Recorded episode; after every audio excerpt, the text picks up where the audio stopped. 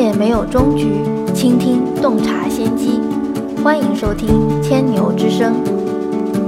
各位商家朋友们，大家好，这里是千牛头条新开设的音频栏目《千牛之声》，让我们一起在这里听见新零售。我是千牛头条小二牛康康。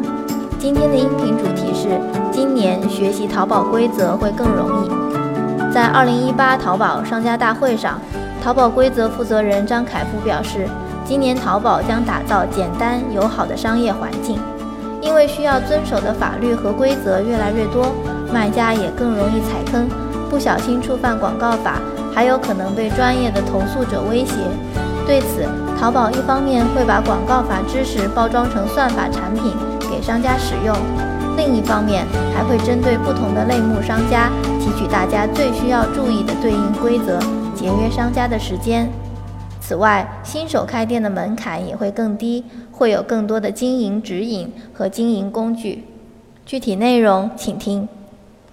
今天上午。我们的总裁蒋凡讲说，今年淘宝有一件最重要的事情，就是和大家一起让我们的商业环境和营商环境回归到一个简单友好的状态当中。所以我现在呢，今天下午就跟大家分享一下，我们从规则和平台治理的角度，今年对营商环境建设和怎么样一起打造一个简单友好的商业环境这个问题的思考啊。我今天的这个分享分三个主题啊，如果用三个词来概括的话，那么第一个词实际上是服务，就是今年我们会带着服务的心态来做好规则和平台治理的工作。第二个词是保障，就是我们今年工作的为第一目标和最重要的目标，就是为大家在经营当中的遇到的各种问题，甚至是刚才在采访当中听到的那些问题，提供一个强有力的保障。第三个关键词是信用。就是我们今年希望和大家一起来打造属于我们淘宝商家的信用体系，让我们店铺的每一天的经营可以沉淀为信用，最后成为大家的资产。